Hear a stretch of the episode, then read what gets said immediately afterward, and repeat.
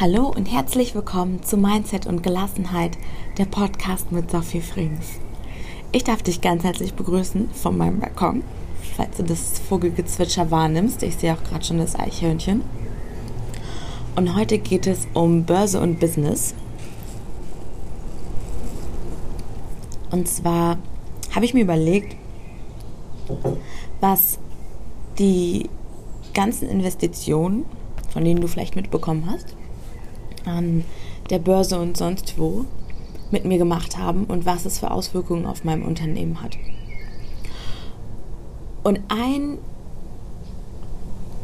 ja, Lüge kann man es nicht nennen, vielleicht Glaubenssatz oder so eine Business, angebliche Business-Wahrheit, war bei mir ganz häufig von sämtlichen Coaches, konzentriere dich auf einen Kanal und mach den groß, bis er läuft. Ich habe mich damals schon immer gefragt, und, und, was heißt, bis er läuft? Also, was ist das? Dass da täglich eine Kundenanfrage reinkommt oder 100 oder dass du eine gewisse Umsatzgröße machst? Was heißt denn jetzt laufen? Und wenn wir mal ehrlich sind, ein Social-Media-Kanal, der lebt ja nicht davon, dass du den einmal aufbaust, sondern der muss weiter bespielt werden. Welcher Regelmäßigkeit können wir jetzt auch wieder drüber streiten. Die einen sagen so, die anderen sagen so. Nur wenn du da halt sechs Monate nichts postest, was soll denn dann passieren? Weil du dich vielleicht dann in der Zeit um einen anderen Kanal kümmerst und den dann aufbaust. Also es hat sich irgendwie für mich immer eng und schwer angefühlt und ich dachte mir immer so, hä, das kann doch irgendwie nicht stimmen. Also so innerlich. Und gleichzeitig dachte ich mir so, ach Sophie, komm halt in den Mund. Die anderen sind so viel weiter als du, so viel erfolgreicher und jetzt machst du einfach, was die sagen.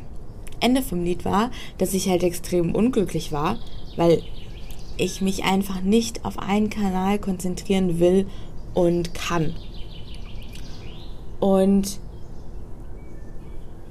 dann kam halt für mich so diese, diese Zeit, wo ich eben mich viel mit intuitivem Marketing beschäftigt habe und für mich entschieden habe, ich gehe auf mehrere Plattformen. Also ich beginne jetzt einen Podcast, von dem mir alle abgeraten haben, gesagt haben, das brauchst du nicht, nicht in deiner Umsatzgröße. B -b -b. So. Also Podcast habe ich gestartet, das ist, der ist jetzt ziemlich genau ein Jahr alt oder jung, wie auch immer. Dann, was habe ich noch gemacht? Ich habe mit Pinterest angefangen. Ich mache gleichzeitig LinkedIn und Instagram. Ich habe einen Telegram-Kanal. Manchmal siehst du was in meinen WhatsApp-Stories. Und was mache ich noch? Ich glaube, das war's. E-Mail-Marketing. E-Mail-Marketing baue ich jetzt gerade auf. Und jedenfalls, ach ja, Facebook ist ja natürlich connected mit Instagram.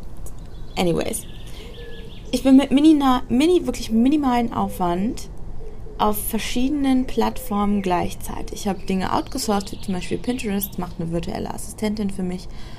Oder LinkedIn Community Management genauso. Instagram genauso. Wird alles abgegeben. Und das heißt, ich habe halt einfach wirklich extrem wenig Aufwand und bin damit gleichzeitig auf mehreren Plattformen. Was mir halt aufgefallen ist, ist genauso wie an der Börse. Du tust ja auch nicht 100% deines Kapitals in eine Aktie. Ich meine, kannst du machen. Frage ist, ob das sich das so lohnt. Und wie gerne du Risiko magst, weil dann ist 100% in einer Aktie, sprich das Risiko ist sehr hoch. Wenn diese Aktie fällt, hast du weniger Geld, würdest du es halt verkaufen in dem Moment. Ne? Wenn sie steigt, hast du es aber auch gewonnen. Also